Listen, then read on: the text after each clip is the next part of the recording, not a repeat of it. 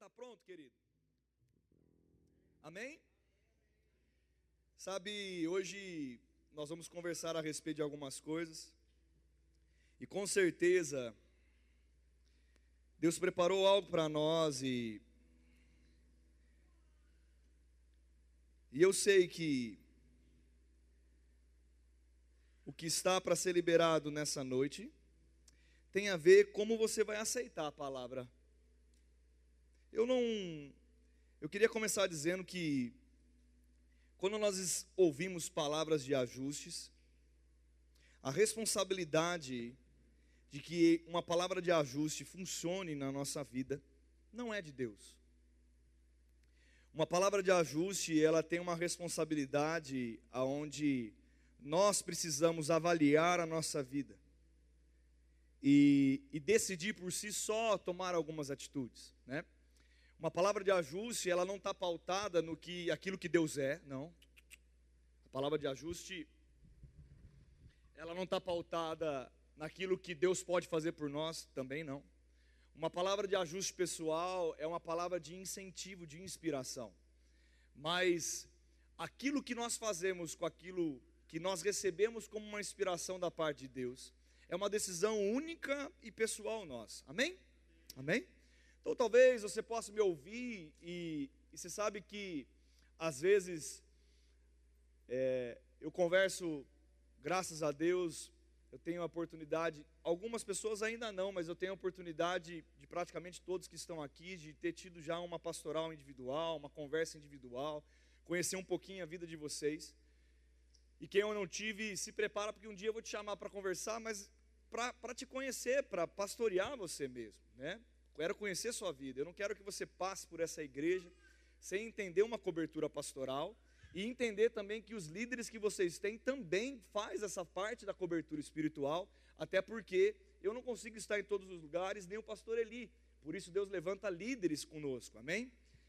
Mas eu creio que é, na individualidade de cada um, uma marca que pode ter certeza que numa conversa com alguém, eu acho que eu posso dizer que uma marca de uma franqueza, de uma sinceridade, de talvez de fazer você pensar e refletir numa posição pessoal sua, com certeza na nossa conversa ela vai acabar dessa maneira. Ela não vai acabar talvez com uma história triste, nunca, nunca uma nossa conversa vai acabar com uma história triste. Nunca a nossa conversa vai acabar com uma murmuração, não, também não vai acabar desse jeito. Mesmo que seja um problema que nós estivermos tratando, William, nunca vai acabar desse jeito. Porque é impossível que, se nós entendemos a palavra, que nós não olhemos para aquilo que nós estamos falando, ou vendo na nossa própria vida e tomemos uma decisão de fé. E eu quero, primeiramente, agradecer vocês que me convidaram. Eu amo estar aqui. Na verdade, a minha história e formação no sentido pastoral, ela começou com os jovens. Eu pastorei jovens seis anos, sou apaixonado por isso. Agora, eu vejo que muitas coisas passaram, muitas coisas mudaram, e eu vejo que hoje nós estamos vivendo um tempo onde nós precisamos ajustar algumas coisas, e além de ajustar, precisamos começar a olhar um pouquinho mais para os nossos lados, para o nosso vizinho, para nossa, a pessoa que está chegando ao nosso lado, e de vez de ficar esperando que ele faça a diferença na nossa vida, a gente começar a fazer a diferença na vida das pessoas que estão chegando e sair um pouco de uma zona de conforto aonde visa e deslumbra um egoísmo pessoal. Eu acredito que hoje a estação da sociedade, do mundo como um, como um todo, ele tem nos incentivado a ser egoísta, a olhar para nós mesmos, a abandonar as pessoas, a deixar de lado o fazer a diferença na vida de alguém. Eu sou resultado de alguém que incentivou em mim um, e, frut, e plantou na minha vida alguma coisa. Todos nós somos resultado de alguém que decidiu plantar algo na nossa vida. E sabe, eu, eu, eu, esses tempos olhando o Instagram, veio uma frase de um pregador. Eu tentei achar ela de todo jeito. Eu não, não, eu não tenho tanta facilidade, se não sou um cara atencioso assim muito para gravar nome. Não conta para ninguém. Mas eu, eu quando decido gravar, gravo, né, Rafaela? Agora não erro mais. Mas assim, eu não lembro o nome do cara que eu vi. E eu fiquei procurando a frase, frase, frase. E eu escrevi o que eu li do meu jeito. E a frase falava mais ou menos assim: é, de vez de nós ficarmos preocupados com criar grandes cultos criativos, se vez de nós ficarmos preocupados em, em criar movimentos dentro da nossa igreja, em criar coisas diferentes para um culto para atrair jovem, para competir com aquilo que está sendo oferecido, até mesmo no mundo, porque eu não sei você, mas muitas vezes, se você acha que comumente, quando o Nairo congregava numa igreja, quando ele tinha 18 anos, que agora ele tem 19, tá bem? 18 anos, a igreja que ele ia, se pintasse de preto, ia falar que era é, bruxaria. Você acha que pintar de preto foi uma coisa que a igreja inventou? Não, as coisas foram mudando, o mundo foi gostando de preto, e aí, de repente, uma parede preta. Você acha que talvez numa igreja presbiteriana, onde talvez é, eu fui ninado, ou aqui mesmo, eu nunca fui de outra igreja, sempre nasci aqui no nosso, na igreja que antes de ser verbo era renovada, mas aqui era tudo branco, as paredes, tinha uma porta onde a, a, a está passando, aquelas colunas tinham uma porta onde ficavam fechadas. Sabe igreja batista?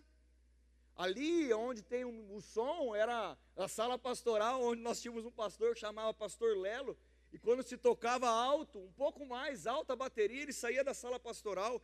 E se as pessoas acham que hoje tomam bronca do pastor, você não conheceu o tempo antigo.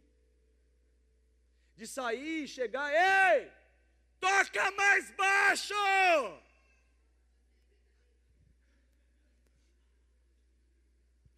Ou até mesmo no meio do culto, o pastor falar: em nome de Jesus, Davi, solta a mão da Rafaela. E eu vivi essas coisas, fui corrigido muitas vezes, me diverti, brinquei, e não foi uma disciplina, nem coisas implantadas de uma maneira incisiva no meu coração que me fizeram abandonar Cristo. Antes disso, me fizeram pensar a respeito de algumas coisas. E esse pregador falava: Ei, antes de fazer isso, não fique preocupado com isso, porque isso é passageiro. Pregue a palavra, ensine os princípios, porque com os princípios e com a palavra, as convicções virão e você vai saber defender a sua fé. Porque hoje o que nós estamos passando e o que tem acontecido é, as convicções dos crentes não está sendo tanta convicção assim. As coisas estão mudando, aquilo que era certo aquilo que era certo, hoje não é tão certo assim. E aquilo que é errado, passou a não ser tão errado também. E há uma oscilação subjetiva, aonde nós avaliamos algumas coisas por falta de firmeza. E aí nós queremos trazer algo para a igreja que nos atrai porque vai tocar numa área onde não é espiritual. Porque eu vou dizer para você, a parede preta não é espiritual. A, luz, quem gosta da luz piscando e rodando aí? Não é espiritual. O soltar a fumaça não é espiritual, só quando a gente canta. A fumaça me esconde. Aí, aí vai. Derrama a sua chequina. Aí vai. Ou alguém toca um, um, um chofar. Toca o chofar. E sabe, querido, não é isso que é espiritual. Mas a palavra, ela é poderosa. Aquilo que sai realmente é plantado no nosso coração é poderoso. Aí agora eu fico pensando, eu não sei se você já leu, e eu fui refletir, meditar, para trazer uma palavra nessa noite para vocês. Eu não sei se você. Olha como a gente grava uma parte do versículo. Jovens, vos escolhi porque sois. O quê? Porque sois. E aí a gente já pula e fala, e já vencestes o maligno. Não, mas ele fala, ó, Jovens, vos escrevi porque sois fortes e a palavra de Deus está em vós. E já vencestes o maligno. Então abre comigo a Bíblia e a gente vai começar a apertar os parafusos. E assim, eu quero dizer para você que eu quero que você encare essa ministração como uma conversa individual comigo. Para que você entenda como um bom conselho. E eu quero que você abra comigo então a 1 João 2,14. Então eu quero ler o que está escrito lá. Quem chegou, diga amém. 1 João 2,14, parte B do versículo. Corre lá, corre lá, todos abram, porque eu quero falar com vocês algumas coisas. 1 João 2,14. Quem chegou, diga amém. Está escrito assim: Jovens, eu vos escolhi porque sois fortes, e a palavra de Deus está em vós, permanece em vós, e tendes vencido o maligno. Aí eu quero que você leia, e ele está dizendo: o mesmo jovem que ele diz que é forte, e que já venceu o maligno porque a palavra está nele, ele começa dizendo em versículo 15: Não ameis o mundo, nem as coisas que no mundo há. Se alguém amar o mundo, o amor do Pai não está nele. Porque tudo que há no mundo é concupiscência da carne, a concupiscência dos olhos e a soberba da vida. Não procedem do Pai, mas procedem do mundo. Ora, o mundo passa, bem como as suas concupiscências. Aquele que faz a vontade de Deus permanece eternamente. Olhe para mim. Eu não sei se você entendeu o que você acabou de ler comigo, mas ele está dizendo que a força da Carol, por ser jovem. Quem é jovem aqui? Eu, eu, eu, eu ficaria mais animado se você levantasse a, a, a sua mão um pouco mais rápido. Está muito lento para um jovem. Quem é jovem ainda? Ô oh, glória, amém. Vamos fazer uns agachamentos aí para a gente ver se está jovem, fazer umas flexão.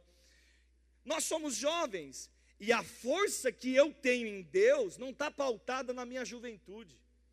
Eu não sei se você conectou isso e conectou da maneira errada. A força que Deus me dá está conectado à palavra dele que habita em mim. Então, o jovem, pelo seu ímpeto natural de ser jovem, ele tem a força natural da juventude que é potencializada para vencer o inimigo através da palavra. Porque se eu for tentar vencer o inimigo somente porque eu sou jovem, eu vou cair em pecado. Eu vou amar o mundo. Porque o que fortalece a minha vida, Paulo, e o que fortalece a sua vida é a palavra. Então, o que tem feito nós, muitas vezes, amarmos o mundo ou considerar o mundo é porque nós não amamos a palavra como deveríamos. Ou talvez não estamos recebendo, quando nós vemos, vamos num lugar para receber a palavra como deveríamos receber. A palavra para mim ou a palavra para você não está sendo tão verdade assim como deveria ser, porque ela é clara. Eu não sei se você sabe, mas a concupiscência da carne é aquilo que é tentação para você. Quem já descobriu o que é tentação para você? Quem, já, quem é tentado aqui em coisas? Levanta a mão se você é tentado. Se você não for, vem orar com todos nós, a começar por mim. Pastor, você é tentado? Sim, porque eu tenho uma carne. E a minha tentação talvez seja diferente da sua tentação que é diferente da tentação do Rafael, que é diferente da tentação de cada um que está aqui. Mas, quando eu me inclino à concupiscência da carne, eu vou corresponder à tentação da minha carne. Quando eu tenho os meus olhos em coisas que não são coisas de Deus, a concupiscência dos meus olhos. Porque eu não sei se você já entendeu, você o que você vê e o que você escuta, você traz para o seu coração. Então, se você tem visto coisas que não deve, você vai começar a desejar coisas que não deve. Se você tem conversas que não deve, você vai começar a desejar aquilo que você está conversando. Porque o nosso coração é como uma esponja. Digo, meu coração é uma esponja. Então, o conselho é: não ame o mundo, porque no mundo só tem coisa que vai dar um resultado que é o pecado. É algo do mundo. Mas ame as coisas de Deus, que o resultado será algo, algo eterno na nossa vida. Agora, vamos ser sinceros. E, e, eu acho que é uma coisa que talvez tenha se perdido do nosso meio. A consciência da eternidade da nossa vida tem sido perdido no meio da igreja. Talvez os, os antigos, aqueles que hoje nós chamamos de velhos, tem muito mais consciência, talvez, da eternidade de algumas coisas. Se você vai conversar com um ancião, uma pessoa mais velha que você que foi criado ou ministrava a palavra, eu não sei se você teve a oportunidade de já conversar com um pastor um pouco mais velho, e você vai conversar com ele e fala: Filho, eu não entendo essa molecada de hoje. Eu não sei o que está acontecendo. Comigo não era assim. Não aconteciam essas coisas na minha época. E o meu pai falava, não pode fazer, eu simplesmente eu não fazia. Hoje o pai tem que falar que não pode fazer, por que não pode fazer, e ainda falar assim, filho, mas se você quiser, você pode. Ou até mesmo o pai que fala não, o filho acha que tem a posição e o direito de dizer, eu não vou fazer. o que você está falando para eu fazer. As coisas estão sendo mudadas de uma maneira, e o que é certo? Será que é certo uma posição de alguém que começa a tomar. Porque é o seguinte, eu não sei se você também entendeu quando você aceitou a Cristo como Salvador. Você nem mais dono é de você. Deus é o seu dono. E quando eu reconheço e tenho a consciência que Deus é o meu dono, eu olho para Deus e falo: Deus, será que eu posso fazer isso aqui? Será que isso é bom, é lícito? É algo que vai me trazer proveito na minha vida natural, espiritual? Será que eu vou ser alguém que é o que o Senhor deseja que eu seja? Será que nós paramos para conversar essas coisas com Deus? Será que nós temos vivido essas coisas? Será que a força da palavra está realmente no nosso coração? Será que nós temos sido jovens fortes ou a gente cai em qualquer tentação? Será que a gente, se a gente fosse José, e se você fosse Joséia,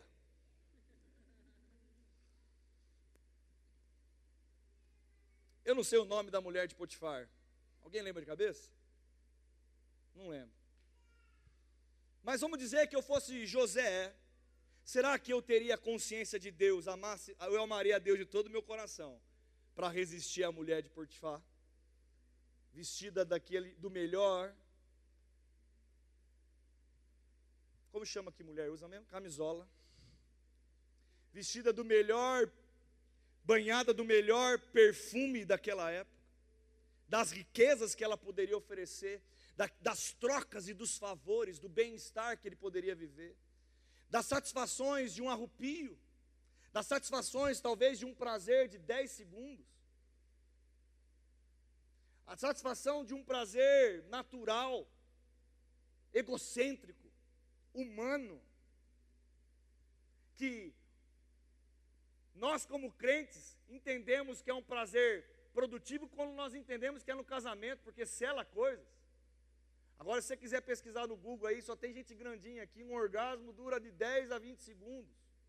Será que eu seria como José, ou eu teria 10 e 20 segundos de prazer com aquela mulher? Sabe, é uma grande pergunta para ser feita. Ou talvez você encontrasse Joséia, você fosse lá e o, o, o marido de Potiféia e fosse um príncipe, um galã, vestido com, as suas, com aquela cueca vermelha de bombeiro, aquele shortinho, sei lá como era naquela época, com a sunga branca, porque bodybuild é sunguinha branca. Será que ia resistir o marido de Potiféia? Ou você iria se entregar para ele colocar ovinhas na sua boca, Paula?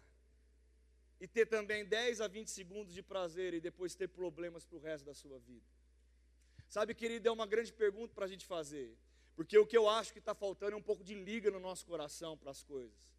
Tem sido muito fácil criticar a igreja, tem sido muito fácil criticar a liderança, tem muito, sido muito fácil criticar a vida das outras pessoas. Tem sido muito fácil acusar pecado dos outros, esquecendo dos nossos pecados. Ei, você tem pecado.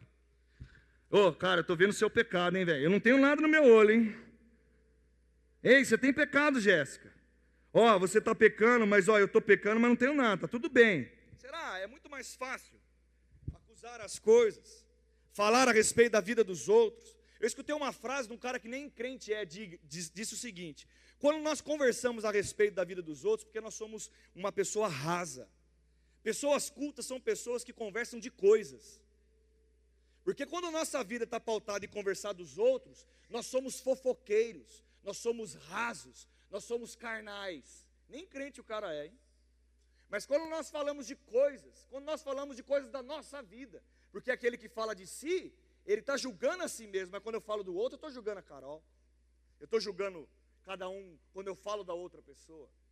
Agora, será que o problema está em nós ou o problema está nas pessoas, aonde nós estamos?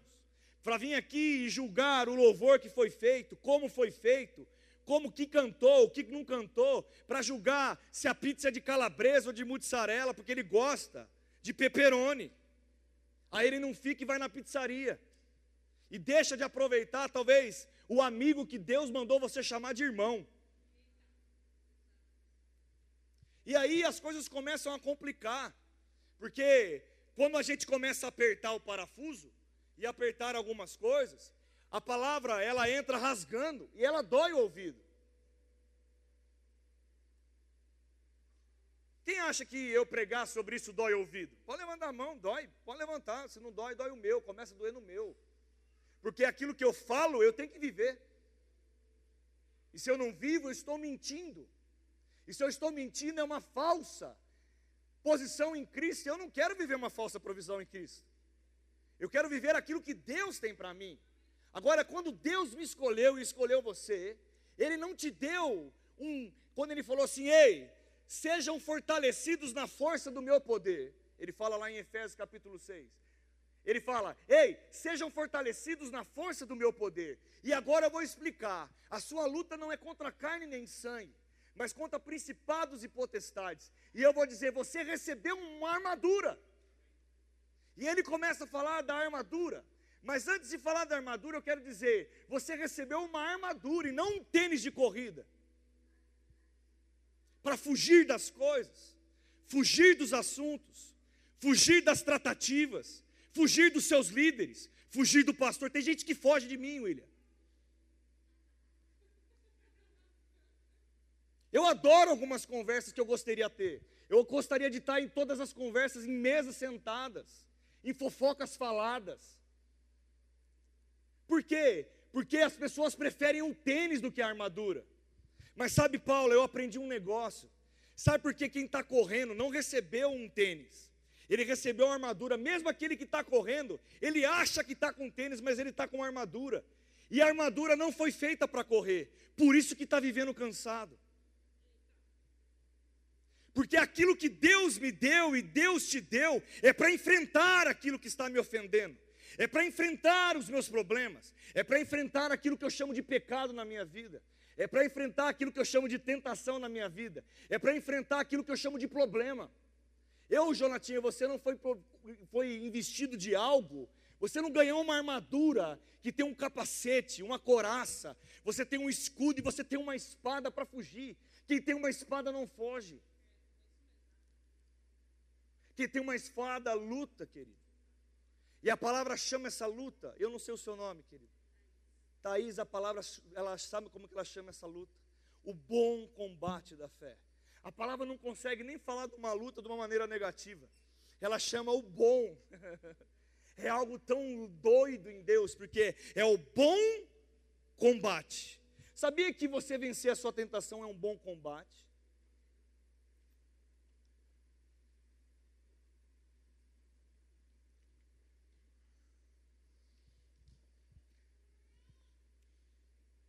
Talvez nós estamos lidando com o pecado de uma maneira tão errada, equivocada, que parece que é difícil, Nairo. As pessoas estão achando que vencer o pecado é difícil. Na verdade, vencer o pecado é fácil, vencer a si mesmo é difícil. Porque o pecado, ele, ele está em todo lugar. Sabia que você pode estar pecando agora, me escutando? E eu adoro também isso, a posição de palavras como essa, me chamaram para apertar parafuso. Se fosse falar o culto do fogo, eu ia pregar sobre o Espírito Santo. Se falasse o culto dos dons, nós iríamos falar dos dons. Mas falaram o culto de aperta parafuso. E quando eu aperto parafuso é desconfortável. E as pessoas julgam quem está falando. E ele fica pensando muitas vezes: quem é esse cara que está falando todas essas coisas? É o seu pastor. E se você não considera como pastor, a porta da serventia é o seu caminho. Porque se você não conseguir numa igreja escutar uma correção, você não conhece Deus. Sabe por quê, Jonatinha? Sabe o que a palavra fala? Ei, não tire a correção do seu filho. Aquele que tira a correção do seu filho está sendo negligente com ele. Sabe aquele livro que a gente está lendo de, de, de A bênção multigeracional, sabe esse livro? Ele fala: não arranque, não tire a vara do seu filho. Quem tira a vara do filho, Naira, não ama o filho que tem. Ei, eu estou fazendo, falando sobre isso, eu nem, eu nem sei. Eu descobri o tema que eu nem sabia se era tema ontem. Eu perguntei, vai ter tema? Ele falou, mas não foi você que criou? Não, eu falei e a gente está aqui pregando sobre isso. Eu quero dizer para você, se a gente precisa ser apertado, Queren, que sejamos então para que a gente torne e dê fruto. Porque eu não consigo achar normal nós patinarmos como igreja. Eu não consigo achar normal nós não termos aqui crescimento de jovens. Eu não consigo achar normal vocês e todos nós não estarmos conectados, amarmos uns aos outros aqui, não ser convidado para frequentar a sua casa. Não é normal isso. Porque nós preferimos de vez de vestir a armadura e confessar que nós temos a armadura e lutar as nossas lutas a fugir. Fugir porque nós somos tímidos, fugir, porque nós temos uma história de passado, fugimos porque nós pecamos. Sabia que tem gente fugindo da igreja porque peca? Ao contrário, deveria se aproximar. Porque todas as vezes, eu não sei você, mas todas as vezes que eu rendo meu coração para Jesus, Ele me cura. Toda vez que eu rendo meu coração para Jesus, Ele me anima. Toda vez que eu rendo meu coração para Jesus, Ele fala: Eu te amo, eu te escolhi, eu te redimi, você é meu, você é precioso. E sabe, esse é o problema. E as pessoas vivendo cansadas porque ganhar uma armadura, acha que é um tênis, e corre, corre, corre, corre, corre, e se cansam facilmente. E deixa eu dizer uma coisa para você: não sei se você já assistiu filme de guerra, eu gosto. Quem gosta de filme de guerra? Quem já foi em paintball? Vamos lá, quem já foi em paintball? Quem conseguiu jogar 30 minutos paintball sem cansar? Não existe. Se eu pegar agora com vocês aqui o Pablo, cadê o Pablo? Se eu pegar o Pablo aqui, o Pablo falar assim: vamos passar um negócio como se fosse uma guerra. E ele ia falar para você: ande assim. Se você andar 10 minutos assim, você não aguenta nem sem mais seus joelhos. Eu só de fazer isso já forcei, querido. Não é porque eu não faço, é porque não foi para isso, uma armadura não foi feita para correr, e nem para fugir, e nem para ficar sem fazer nada, ela tem um objetivo. E eu não sei se você lembra, você já viu um filme de guerra, como começa a lutar a, a armadura, se não tiver outras pessoas junto com você, chega uma hora que a espada cansa, a armadura se torna pesada, porque ao mesmo tempo que eu tenho que combater, combater, eu matei alguma coisa, eu destruir alguma coisa, eu preciso de suporte do meu lado, porque vai ser uma hora que eu tomo fôlego. E ao tomar fôlego, me dá potencial para lutar uma próxima batalha, para vencer mais um inimigo, para vencer mais uma coisa que me afronta. Mas não, ou as pessoas estão fugindo, porque é mais fácil para elas porque enfrentar problemas, enfrentar a nossa carne é difícil. Eu tenho que abrir mão, eu tenho que dar satisfação. A pior coisa desse mundo, sabe o que aconteceu? Eu não sei quem inventou isso nas últimas gerações, dizendo: eu não preciso dar satisfação para ninguém. Ei, eu não sei se você sabe, mas você dá satisfação para Deus todos os dias, porque os olhos do Senhor acampam em todos os lugares. Ele sabe todas as coisas que eu faço, que eu penso e que eu vou fazer amanhã. E sabe, eu preciso entender que nem fugir e nem lutar sozinho vai fazer eu ganhar, porque nós cansamos. Agora, se nós estivermos juntos, se nós comprarmos a briga uns dos outros, se nós decidirmos misturar nossa vida, se nós decidirmos salvar outros, com certeza, se a gente decide salvar outros, vão ter novos convertidos, vão ter novas pessoas para você conhecer, vai ter novos amigos, vai ter novos relacionamentos, vai ter pessoas de todas as idades, vai ter pessoas chegando novas, vai ter pessoas acolhidas. Mas ei, cadê os gente boa aqui que tem no nosso meio? Cadê os, os pontos de contato? Cadê os elos que dão liga? Porque nós precisamos disso. Cadê a mistura que dá liga um para o outro aqui? Cadê? É você? Ou você é aquele que não dá liga? Ou, ou talvez não se dispõe, se você não é essa pessoa, mas se dispõe a estar no meio para receber algo e dar liga com alguém. Cadê? Cadê a posição do entendimento de, poxa vida, eu preciso viver a palavra? Quem já chegou uma frase assim, eu estou cansado? Levante sua mão se você ficou cansado. Talvez o que faltou para você é um amigo Talvez o que faltou para você foi considerar Deus. Talvez o que faltou para você foi ter uma liga com alguma coisa. Sabe, as pessoas estão preocupadas com coisas naturais, querido. Aí a gente fala assim, pastor, mas quando a gente fala essas coisas, eu tenho que cuidar de mim, eu acho que você tem que cuidar de você. Paula, cuide de você, tenha uma vida equilibrada. Mas é difícil você falar para mim que ter uma vida equilibrada é deixar Deus. É difícil você conseguir me convencer é, que ter uma vida equilibrada é andar de qualquer jeito com a palavra. É difícil você me convencer que ter uma vida equilibrada é quando você escolhe estar em lugares que você não deveria estar. Porque o próprio Espírito Santo fala conosco. E sabe o que é o mais doido de tudo isso? Quando realmente nós colocamos o nosso coraçãozinho para Deus. Quem já chorou na presença de Deus? Quem já chorou? Mas chorou assim de Jesus, está tudo errado. Quem já chorou assim? Hã? Quem já fez uma besteirona e foi chorar na presença?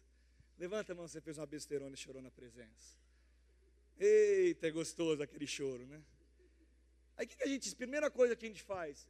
A gente sai de lá assim, puxa, leve, não é? E eu não sei se vocês, eu acho que todo mundo escuta disso de Deus. Eu já sabia, mas eu te perdoo. Porque nós sabemos o que a gente está misturando. Sabe, querido, eu, eu, eu queria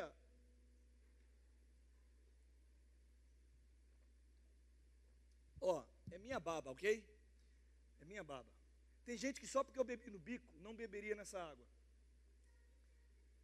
Não é verdade? Não é verdade? Tem gente que. Léo, eu tinha um cara que era aqui, que a gente ia fazer churrasco, ele tinha nojo de quem bebia no mesmo copo que ele. Eu não tenho esse problema. Você pode lambiscar qualquer coisa, eu vou lá dar uma bitoca no copo, não tem problema. Aí eu ia no churrasco, eu ficava do lado dele, a minha questão, só para tirar sacanagem. Ele botava o copo, eu botava. Ele ia, trocava de copo, pegava outro novo. Eu dava uma volta, pegava o copo e mamava no copo dele. Até que ele parava de tomar. Eu não consegui fazer tirar essa frescura dele. Desculpa, se alguém deixa, perdoa.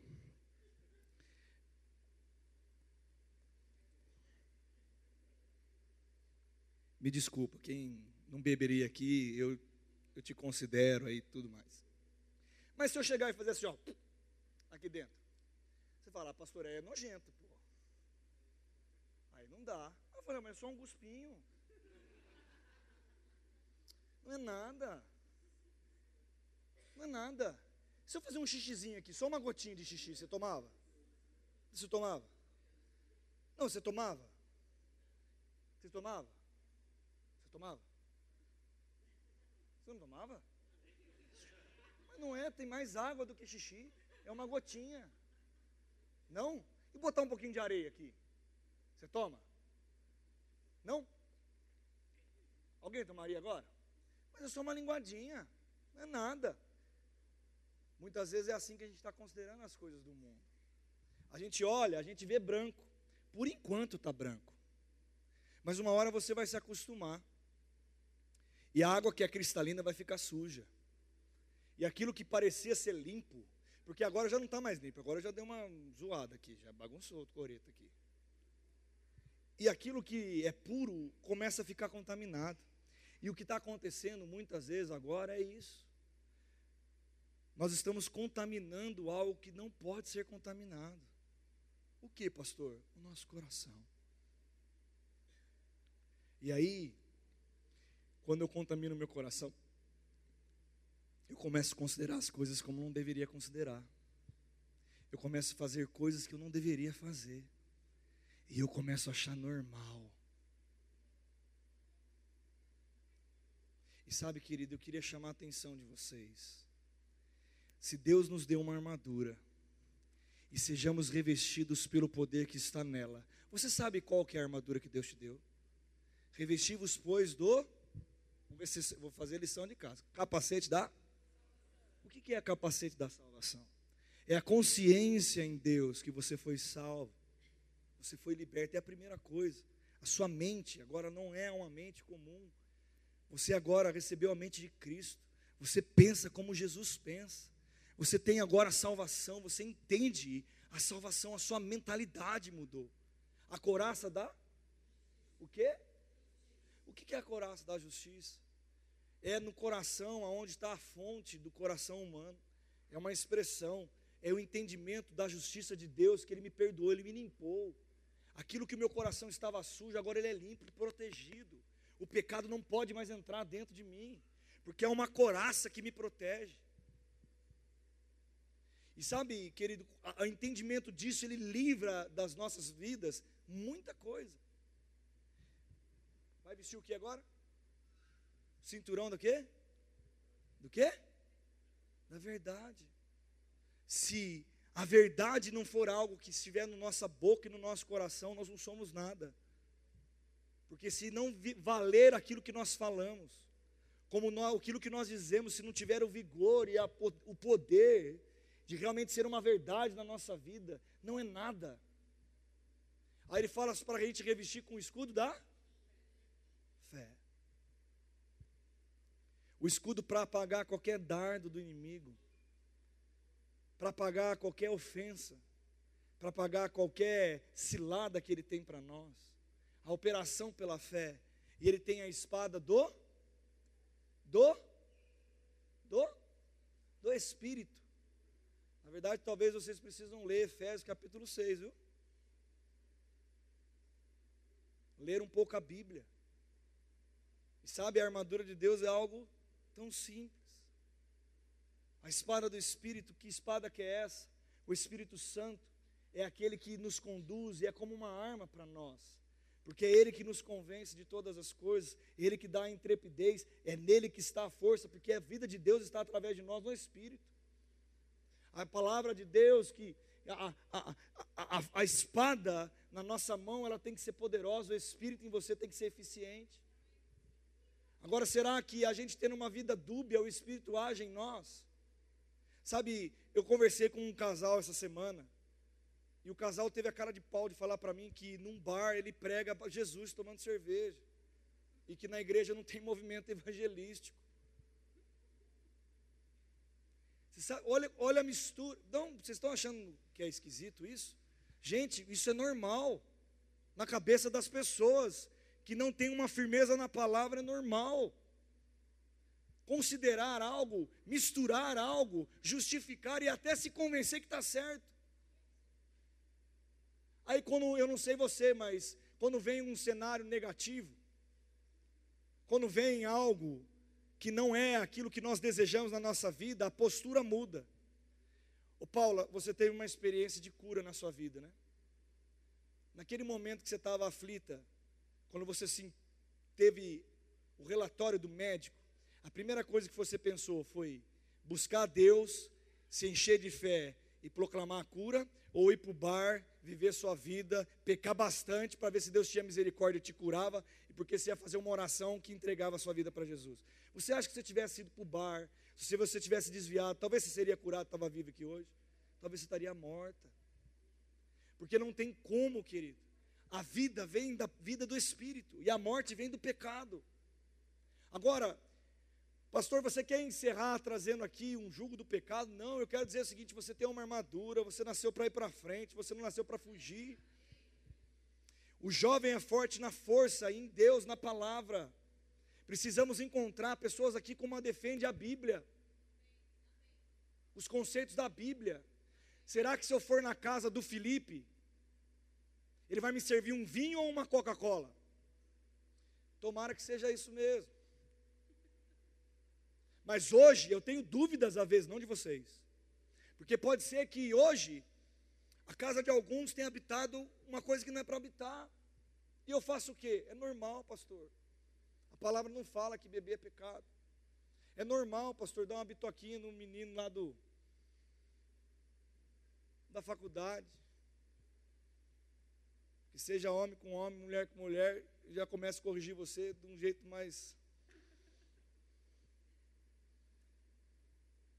Viver uma vida. Aí eu olho para vocês, vocês olham para mim e falam: gente, será que Deus não tem algo a mais para nós? Será que a gente não pode ver coisas em Deus? Ou acabou? Acabou a sua vida? A última coisa que Deus pode operar? Acabou a nossa história? Acabou? Vamos ponto final. Não acabou. Será que nós vamos ter anos para viver? Vão, gente. Só que sabe o que tem me preocupado, Rafael? Sabe o que tem me preocupado, bigodão? Eu não sei se o seu nome é o alemão lá atrás. Como se chama, bigode? Como? Tiago Bigode. A palavra fala assim, Tiago Bigode, que o amor de muitos, no, no final, o amor de muitos esfriaria. E sabe o que está acontecendo? Eu não sei se você percebeu, Tiago Bigode, mas nós estamos vivendo os últimos dias, e o amor de muitos tem esfriado, a intensidade das coisas tem esfriado, e assim, é o que a gente precisa fazer. Rapaz, tem outro cara de bigode aqui, Igor Bigode. É o que a gente precisa fazer, sabe o que, Igor? Nós precisamos tocar a nossa geração. Sabe, vai ser legal para vocês, a gente conversou um pouco disso semana passada. Como vai ser legal? Vai ser legal quando tem gente de 30, tem 35, tem de 32, tem homem de 30, 35, tem mulher de 30. Pelo amor de Deus, dá namoro de algum jeito. Tem menina de 20, tem de 25, tem amigos para brincar, tem gente que vai jogar Uno. Aí você pode falar assim, mas eu não estou mais na fase de jogar Uno a noite toda. Eu estou agora fazendo tricô.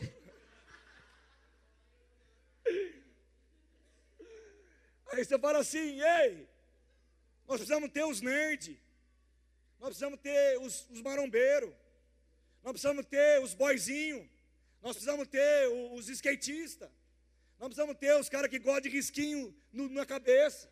Nós precisamos ter, nós precisamos ter de tudo. Nós precisamos encontrar essas pessoas. Mas aí a gente olha e a gente não está encontrando para aqui. Mas aí, sabe, Jonas, sabe o que eu me pergunto? Por que, que você não sai e se mexe, prega Jesus para alguém, traz alguém da sua tribo aqui? Alguém que você vai conseguir compatibilizar alguma coisa igual? Porque Talvez você não goste de conversar com a Jéssica. Por quê? Porque o papo dela não te atrai. Mas você gosta de conversar com a Naira. Porque o papo dela te atrai. Mas se não tiver pessoas que vão gostar, você entende o que eu quero dizer? Parece um negócio tão simples, mas a gente não se mexe. A gente reclama da igreja. A gente reclama dos líderes que não faz evento. Porque fazer um evento que faz pizza ou qualquer festa que for, não vai atrair o seu par. O que vai atrair o seu par é você abrir a boca onde você anda e começar a pregar Jesus. E falar: ei, tem uma igreja que eu vou lá e me alimento. Pregar Jesus lá na academia e dizer: ei, cara, eu creio em Deus de todo o meu coração. Ei, eu, minha vida é desse jeito. Ei, eu faço as coisas e funciona. Eu prospero. Olhe para mim. Ei, eu vou dizer: você precisa de cura, seja curado em nome de Jesus pregar no banco, pregar em qualquer lugar. A turma da corrida, a turma do perfume, a turma do, a turma de qualquer coisa. Meu irmão, eu vou dizer uma coisa para você, eu olho, o que, me, eu tô, o que tem me espantado, não tem uma conexão. Cadê a conexão entre nós aqui? Cadê a conexão entre os jovens? Cadê? Cadê a conexão? Está onde? E você acha que vai crescer ou vai florescer de algum jeito se não tiver essa conexão? Eu vou fazer o seguinte: vou botar um monte de gente de bigode, Tiago. Aí você vai entrar aqui e falar: Poxa, rapaz, todo mundo tem bigode, é minha tribo, do tribo do bigode. Põe a mão assim, ó, e olha para o Tiago: Fala, Tiago, seja bem-vindo. Tribo do bigode. Deixa eu falar uma coisa para você. Você já conversou com o Léo? Você já conversou com o Pablo? Vai chegar uma hora, eles vão chegar para você e falar assim: Meu, você faz algum exercício físico? Não é isso que acontece, Pablo? Não é acontece, Léo? Aí ele olhar, mas por que você está perguntando? Não, é porque, cara, oh, não, eu, eu, o whey protein é não sei o quê. Nossa, eu tenho que fazer uma dieta, hein, mano? O que, que você está comendo? Hã? Não, não, não, não é natural sair assim? Quem gosta de futebol aqui? Eu não sei, agora eliminaram, eu acho que não sei o que aconteceu com essa geração. Gosta de peteca, mas não gosta de futebol. Cadê? Cadê os caras? Cadê as minas? Cadê o churrasco? Cadê? Cadê a alegria de estar aqui? Cadê um final de semana onde alguém dorme na casa do outro? Cadê? Não tenho mais isso, gente. Cadê? Eu cheguei a ter culto com 300 jovens aqui. Eu fazia churrasco na casa da minha mãe com 150 jovens. doía até a mão de cortar carne. Chegava a hora, não era nem cortava com faca, o cara que cortava fazia assim com a mão para rapar, porque não dava tempo. Tudo aqueles esfomeados comendo, flap, flap, flap. Cadê a liga? Achando que está de tênis e está de armadura e não entendeu. A armadura que eu tenho é a mesma que a sua. Nós somos brother. Pode talvez gostar de coisas diferentes, mas é a mesma. Mas quando você olha para a vida de um cara do mundo, ele não tem a armadura que você tem. Você pode nem gostar do Noronha, mas ele tem a mesma armadura que você. Agora, se nós somos irmãos e declaramos que somos irmãos e temos a mesma armadura, lutamos para o mesmo propósito, por que não nos conectarmos? Gente, entende o que está acontecendo.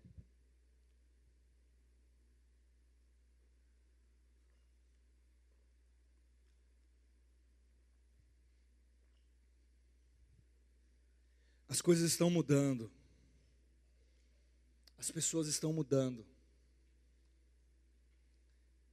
A tribo dos bonés para trás, né? Tem que ter também, né? Os malacos velho. Ei, malacada velha. Hã? É irmão seu, Rafa? Mesma cara, mesmo. O mesmo.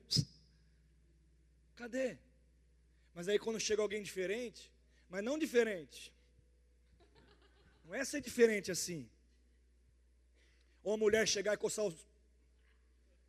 Não é esse diferente que eu estou falando. Porque as pessoas estão achando que diferente é isso. Não, diferente não é isso não. Quando chegar alguém diferente de você, e você sabe, ou que você viu que é igual, gruda no cara, velho. Gruda na menina. Traz para perto de você. Pense nos outros. Sabe que nós não entendemos? Quando nós pensamos os outros, os outros pensam em nós. Muitas vezes nós estamos pensando em nós mesmos, não tem ninguém pensando em nós. Sabe por quê, Vitor? Porque a gente não pensa nos outros. Aquele que planta dá, vai receber muito.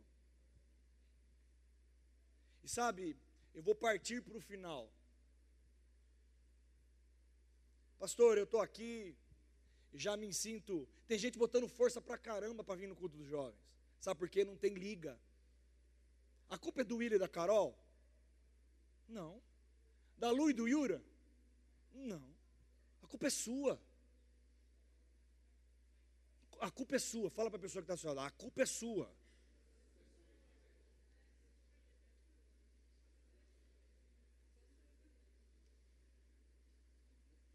Será que bigode, Tiago, Tiago bigode? Não tem ninguém que é da sua tribo aqui? Cara, deveria. E se não tem, que você seja o primeiro, em nome de Jesus, seja bem recebido. Nem sei se é a primeira vez que você vem, não é? Mas que você possa encontrar alguém aqui. E que encontre uma mulher, um namoro. Ah, mas Tiago, eu estou querendo te casar, nem sei se você tem namorada. Tem namorada? Não? Em nome de Jesus, receba uma namorada aí. Quantos anos você tem, Tiago Bigode? Quanto? Essa hora que você tem que namorar, 24 é um número perigoso. Aí, ó, tem um cara de 24 anos aqui. Nem sei, eu estou falando, Tiago, não estou te constrangendo, não. Mas a ideia é o quê? Cara, tem um cara de 24 anos aqui. Cadê? Você acha que um cara desse tinha que estar sentado sozinho? Pelo amor de eu não consigo. Sabe o que eu fazia? Eu saía do meu lugar. Pelo amor de Deus, continua fazendo, mesmo que você falasse que você é chato. Pegava o bigodão, falava, ô mano, como você chama, velho? Vamos lá na frente. Botava lá, foi assim, sabe o Cauê? Está na igreja por causa disso. Sabe outras pessoas? Senta aí, bigode, mas senta sozinho não. E eu vou te apresentar umas minas depois. É? Você acha que um cara desse tem que estar sentado sozinho? Não, velho. Outra coisa, casal de namorado. Eu vou falar, aproveitar.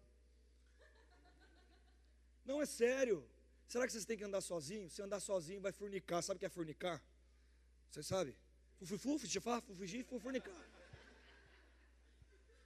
Se não tiver amigo, meu irmão, homem que é homem, e mulher que mulher esquenta. Agora, Será que não tem nenhum casal para você andar aqui no meio? Misericórdia. Que seja esquisito que nem você, Davi. Não, mas será que não tem ninguém que não goste das mesmas coisas? É impossível, gente. É impossível. Eu estou brincando, viu, Rafa? Ele não é esquisito, não. Ele só é estranho. Será que não tem ninguém que é compatível com a Rafa, que vai se tornar amiga dela? Será que não tem ninguém, gente? Será, Felipe, que não é você que tem que ser um amigo do cara? Será que nós conhecemos o nome das pessoas que estão aqui? Eu duvido que vocês sabem o nome da pessoa que está do outro lado. Eu duvido que vocês sabem o nome das pessoas. Eu duvido, eu duvido. Eu duvido que vocês sabem o nome das pessoas. Eu duvido que você chegou para alguém estranho um dia e perguntou, mano, vamos sair comigo comer um lanche, vamos lá. Eu duvido, vai sair todo mundo. Eu duvido, eu corto minha mão fora.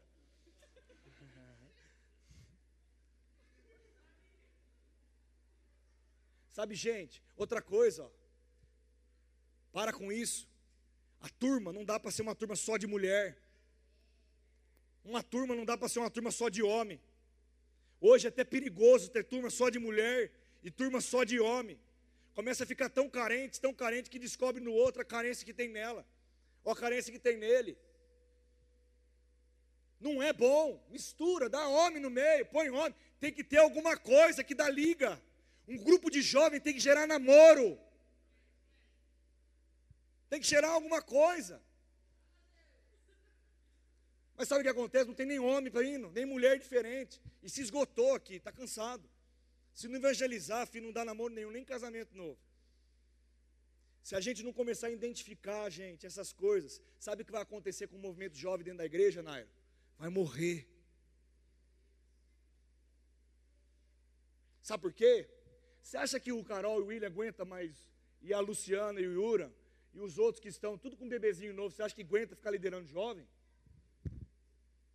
Aqui que aguenta. Eu quero um líder de 20, 25 anos. Eu quero um cara que se levanta e fala, eu vou ser o peitudo aí para ser líder dessa paçoca aí.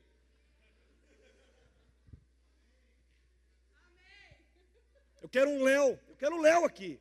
Eu quero um Léo aqui. Quantos anos você tem, Léo? Um cara criado dentro da igreja. Eu quero você. Eu quero ela. Eu quero a Júlia. Eu quero você. Eu quero você eu quero o Igor, ou você acha que é eles? Vem aqui na frente, fala que vai cantar louvor. Vamos se agitar em Deus. Vem todos velhos com filho aqui assim. Você acha que isso é normal numa igreja? Não, sem brincadeira. Você acha que tinha que ser a Lilian cantando num culto de jovens? Tinha, um dia especial. Mas você acha que ela não, gente, eu não estou tirando, não estou falando nada, não, estou falando sério. Você acha que ela quer a representatividade de um jovem na igreja? Estou chamando, botando cada um, porque com 35, 32 não é jovem coisa nenhuma. Tinha que ser uma estação diferente. E eu estou dizendo para vocês que tem, não se ofendam não. Porque talvez no erro do trajeto, perder a mãozinha em algumas coisas e não viver algumas outras fasezinhas. E em nome de Jesus que chegue às outras fases. E não se ofenda comigo, não, porque eu quero o seu bem. Se você fosse minha filha, eu ia cuidar de você também, ia avastar todos os passarão feio e te apresentaria o Tiago, bigode grosso. Mas é assim. E como que vai frutificar um negócio desse? Será que não tem ninguém para você aqui? Tem. Ah, mas pastor, eu não quero namorar. Eu não estou dizendo, gente, que o namorar é que o grupo vai dar certo. Não é isso que eu estou falando. Eu estou falando que a gente precisa multiplicar as pessoas que estão aqui, gente. Tá errado, a gente está fazendo do jeito errado. O jeito errado é ficar reclamando daquilo que a gente tem e não faz nada. Ficar achando que o líder vai apresentar a mulher da sua vida. Ficar achando que festinha de pizza. William, você pode fazer as pizzas que for, foi a mais deliciosa do mundo. Não dá mulher nem homem para ninguém. Pastor, você está falando sério? Tô. Esperto é o Igor, que viu a menininha de outra igreja, nem marcou. Pá! Davi falou o seguinte: ninguém vem, ninguém vai, eu vou. Né, Rafa? Eu vou. Aí você vê como eu tenho falado lá com um casaizinho, ó, olha, ó, ó outros também, criado na igreja, tudo. É, gente, é, esse, é isso é jovem. 18, 19, 20, até 30 anos eu chamo de jovem. Depois de 30, é outro título. É um jovem master. E a Miriam mesmo falando, eu não, eu não, é verdade. Doa o que doer. E a gente precisa entender que a gente precisa se movimentar então. Porque tem espaço para todo mundo, mas só que é o seguinte, se a gente ficar na nossa, sabe o que a gente tem que fazer? Teve uma época que eu vou te contar o que aconteceu. Vocês me permitem um pouquinho mais? Eu vou te falar o que eu vivi na igreja aqui. Eu tenho 36 anos. Casei com 22 anos, assumi os jovens com 15 anos de idade. Eu assumi os jovens na igreja depois do do Nelson Júnior, que hoje é o pastor do Bola de Neve, Júnior, Nelsinho. O Júnior era daqui. Aí ele queria montar um bola de neve na igreja. A igreja nossa é o bola de neve? Não. Bola de neve é bola de neve. O dia que você vier uma prancha aqui, você entrou em outra igreja. Você não entrou no verbo da vida e nem na renovada na época. Aí é o seguinte: antes do Júnior, tinha uma classificação nos jovens. Todos os jovens passou por, eu não sei o que aconteceu e, e, e é um pouco parecido com o que nós estamos vivendo. Sabe o que aconteceu? Ou tinha jovens de 18, 20 anos, ou só tinha jovens para cima de 30, 35. E sabe o que começou a acontecer? Só vinham os jovens de 30, 35 anos, que os, os mais novos não queriam vir. Porque é chato, gente. Vocês não pensam do mesmo jeito que essa criançada pensa. Não pensa. Não pensa. Os caras gostam de fazer coisa, falar de coisa que você não fala. Se sentar com você, Paulo, você quer falar de coisa séria, coisa mais madura tal. Você vai conversar com o Igor, não é a mesma conversa. Mas não é que ele é um cabeça de vento, é que ele está vivendo a idade dele. Aí não bate as coisas. Começa a não bater e começa a murchar o grupo de jovens. E sabe o que aconteceu com o grupo de jovens? Murchou. O líder de jovens tinha 55 anos. Ele chegava aqui e cantava canção ao único que é digno, vamos lá, jovens, todo mundo junto, de receber a honra e a glória, a força. O cara não conseguia bater palma nem no ritmo. E aí, de repente, o Júnior entrou, e o Júnior era gente boa. O Júnior era um cara da hora. Eu era moleque, eu era adolescente, andava com gente mais velha. E paquerava a Miriam. E aí, eu, o Júnior era gente boa, cara, o Júnior era gente boa que nem os líderes que vocês têm. Gente boa, velho, da hora, o cara era da hora. Só que ele encontrou uma molecada com sede. Quem que era essa molecada? Daniel, Diego, o meu irmão e mais uns 15. E nós olhamos para ele, Júnior, nós vamos agarrar com você, velho. Nós vamos destruir essa igreja aqui, nós vamos arrebentar com isso. Começamos a falar, Júnior, você é chato, cara, fazer essas coisas. Um culto chato do caramba, cantar essas músicas lentas lá, aleluia, aleluia. Canta uns rock aí, velho. Põe alguma coisa aí da hora, vamos, posso fazer do meu jeito? E a gente era músico. Aí começamos a ensaiar, começamos a mudar as músicas. Resgate na igreja. Aquele que, não é no ser da sua época, eu não sei se você gosta, não, o problema é seu, mas na época era da hora. Tocava reggae na igreja, fazia um regaço de louvor, de repente começou de culto de 30. Primeiro que os velhos tudo foi embora. O cara do aleluia foi embora, sumiu. Aí começou a vir uma moleca, depois de 30, de repente em três meses, bigodão, 20 pessoas a mais, 50. Aí nós falamos, Júnior, já tem uma ganguinha já. Vamos começar a fazer churrasco uma vez por mês? Vamos começar a fazer algumas coisas uma vez por mês? Põe todo mundo para dormir lá em casa. A molecada vai dormir lá em casa, vão dormir na casa do outro. Mulherada se vira, faz alguma coisa de tarde. Começou a ser assim. Mas hoje, quando eu chego para um, falo assim: Ô, ô, ô Naira, faz alguma coisa de tarde com a mulherada da sábado. Aí se liga para uma: Ah, eu não posso. Eu tenho unha. Ai, eu não posso, eu tenho, ai, eu vou sair com meu namorado, eu tenho que pedir benção para meu namorado. Amor, eu posso ir. Se você fizer um namoro assim, você é frouxo. Se você tem uma mulher que não deixa você sair para jogar um futebol, fazer uma coisa com alguma, você é frouxo, seu bundão. E um costume errado de ficar todo mundo circulando, fedando os outros.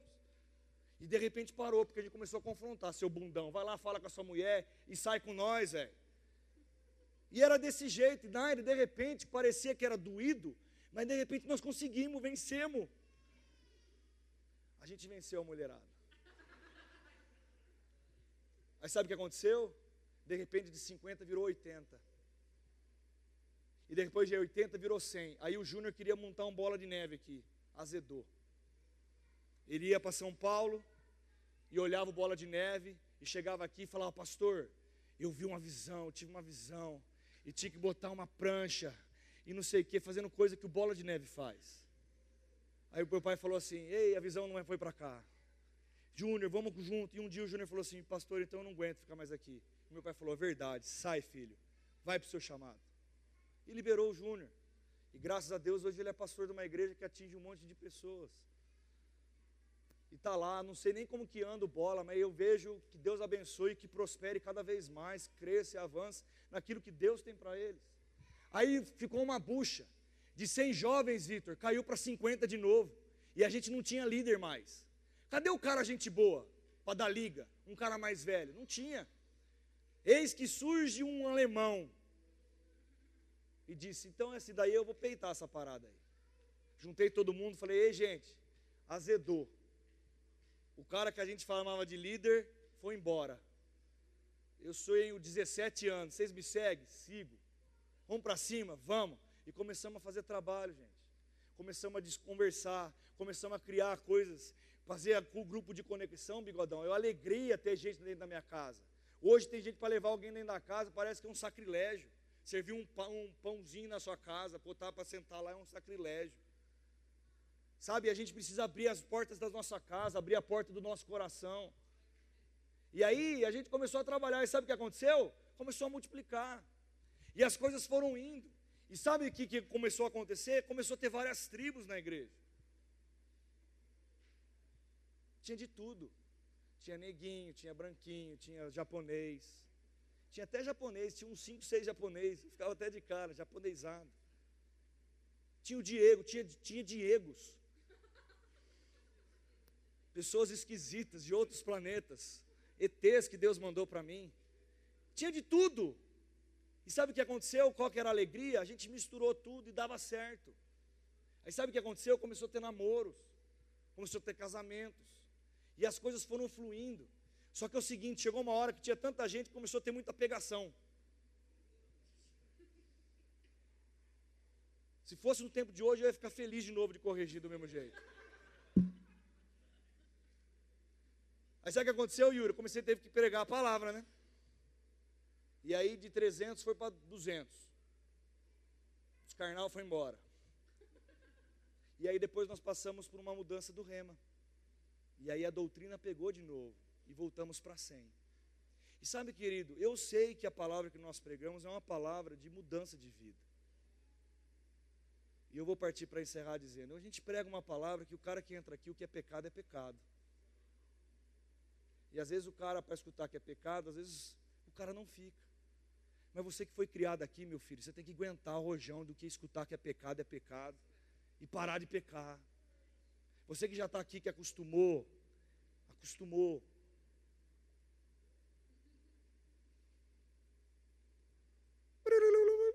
Você que está aqui e acostumou, tem que saber o que faz, pegar, agarrar. E eu vou dizer uma coisa para você: nós precisamos gerar crente firme. Antes de fazer qualquer coisa. Nós podemos fazer o churrasco que for, mas se não pregar a palavra, não dá certo. E eu vou encerrar dizendo para vocês: Dani, você está feliz com, com o que você está vivendo na igreja, na área dos jovens? Eu estou feliz com as pessoas que estão, mas o trabalho está murcho. A culpa são deles? É de todos nós. Mas se a gente não se mexer, e se não vier essa molecada nova e tomar alguns posicionamentos, o pessoal vai sair balangando, para outra estação.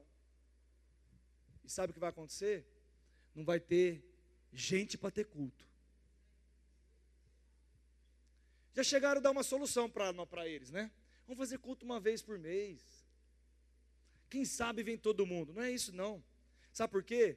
Porque se você falar para mim que estuda de sábado à noite, isso é a própria mentira do mundo. se você falar para mim assim, não, pastor, eu não vou na igreja porque eu fico estudando. Eu não vou na igreja porque eu estudo até 10 horas no sábado. É.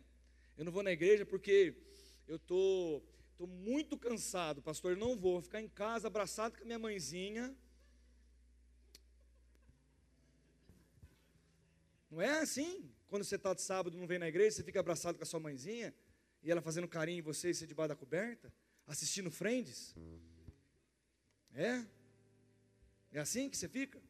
É assim? Você sai para algum canto, filho, come, come, vai comer em algum lugar, faz churrasco na casa de alguém. E por que, que não vem na igreja? E depois faz churrasco? Porque é muita gente para ir na minha casa. Só cabe quatro. É esse pensamento medíocre que tem feito a gente ficar do tamanho que a gente está. É o pensamento que não cabe, é o pensamento. Sabe que, quem conhece o Flipper Lanches? A gente fechava lá com 180 negros pedindo suco universitário que não pagava. Chegava uma hora que o Carlão chegava para mim e falava assim: Dani, pelo amor de Deus, para de pedir suco universitário que não tem mais laranja. Será que é impossível viver isso hoje? Não, é que está faltando liga. Agora, você acha que os caras que estão pensando em trocar fralda de bebê vai ter todas as ideias do mundo para atingir? Vai ter ideia do mundo? Você fica pensando na sua filha, ou você fica pensando, nossa, o Igor Bigodão, que tem 20 anos, o que será que ele gosta? É isso que você fica pensando? Não a Anne e tal. E talvez em reunião a gente pensa, né? Mas você fica pensando nisso 24 horas por dia? Não. Nunca vai descobrir. Gente, acorda. Acorda. Você quer, quer estar aqui na igreja com um grupo de jovens e ser chamado de grupo de jovens? Quem quer ser chamado de grupo de jovens? Hã? Você quer ter um grupo aqui que você fala, nós, nós somos faca na caveira. Hã? Quem quer ter esse grupo? Que se identifica. Quem quer? Quem quer de verdade? Quem quer? Quer ter? Cadê os, os pabletes aí? Cadê? Cadê os caras? Cadê os caras, velho? É isso que eu estou falando. Cadê os caras? E eu vou dizer o que eu escrevi aqui no final. A luta de hoje é o testemunho de amanhã. O nosso general de guerra está junto conosco e vai do nosso lado, abrindo caminhos e destruindo tudo aquilo que pode nos destruir. Eu vou dizer para você que a sua armadura foi dada para você ser operoso em Deus. Não corra de armadura que você vai cansar. Não deixe de enfrentar os seus problemas, os seus pecados, as suas dificuldades. Junta com um grupo e viva um grupo. Quem anda sozinho morre no campo da guerra. Pastor, eu estou namorando, não estou sozinho. Morre de dois. Sabe por quê, Carol? Os caras acham que casar é brincadeira. É só furnicar, casar. Só fufuxi, fufuxi, fufufu. Se, se, se casar fosse fufufu, fafi, fafi, fafi, a gente não precisava só casar.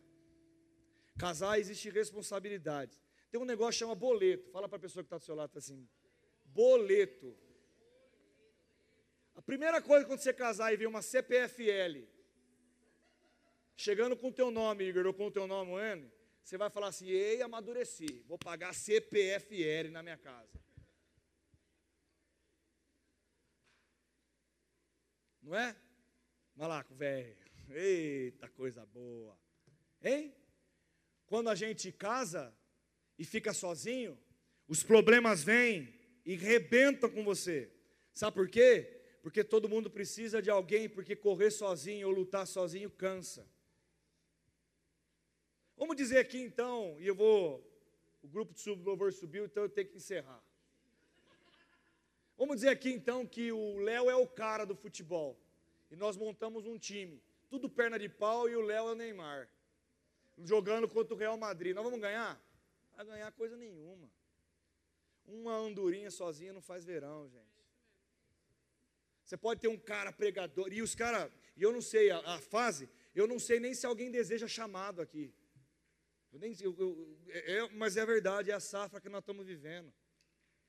De não saber nada, de não saber o que Deus tem para você, de não saber qual é o seu chamado, saber que você é um ministro da palavra, desejar os dons ministeriais. Cadê? E aí, a gente olha e acha que vai ficar o microfone só sempre na mão de um. Ai meu Deus, o microfone vai vir pela mão dela. E não é assim. Porque o poder está na mensagem que você traz sentado lá no flipper, a mensagem que você traz sentado na casa. Talvez alguns vão vir aqui pregar a palavra.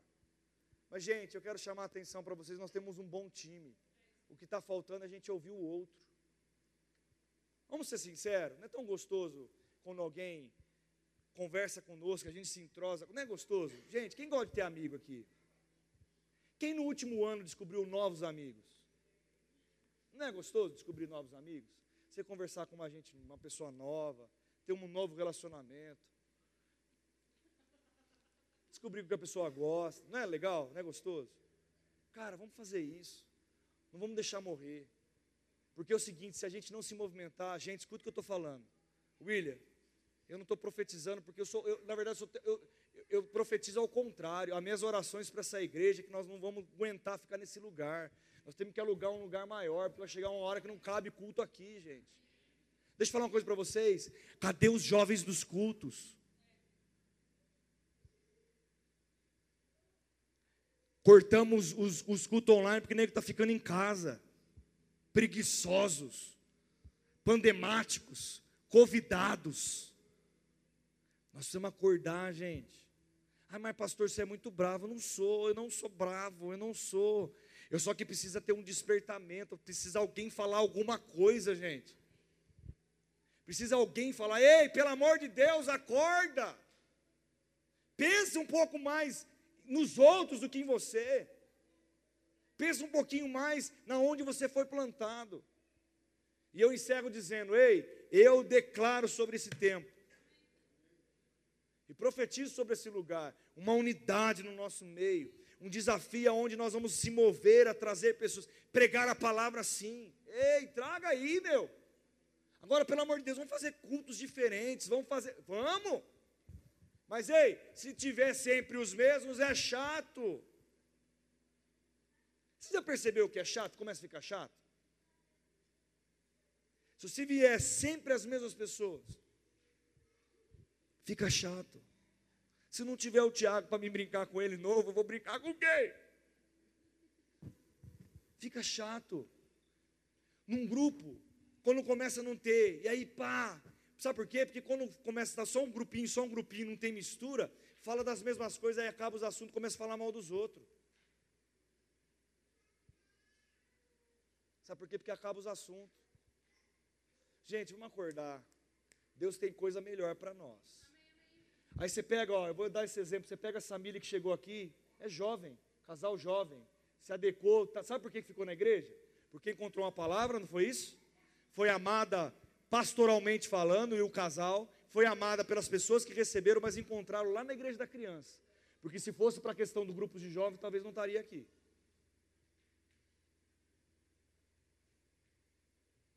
Gente, acorda. Eis que te digo, Deus passou o facão e apertaram os parafusos. Fique à vontade, obrigado pela palavra.